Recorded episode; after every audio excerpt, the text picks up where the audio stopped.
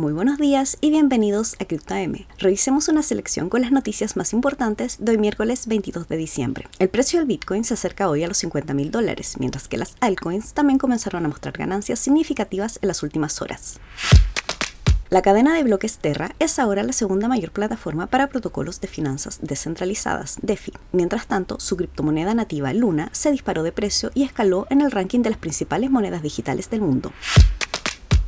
Hoy en día, los dólares digitales abundan tanto como los físicos. Un informe reveló que las stablecoins crecieron casi en un 400% en 2021. Estos tokens tienen un precio que va atado al valor de otro activo y entre los más utilizados está Tether, conocida por sus siglas USDT y respaldada por dólares estadounidenses.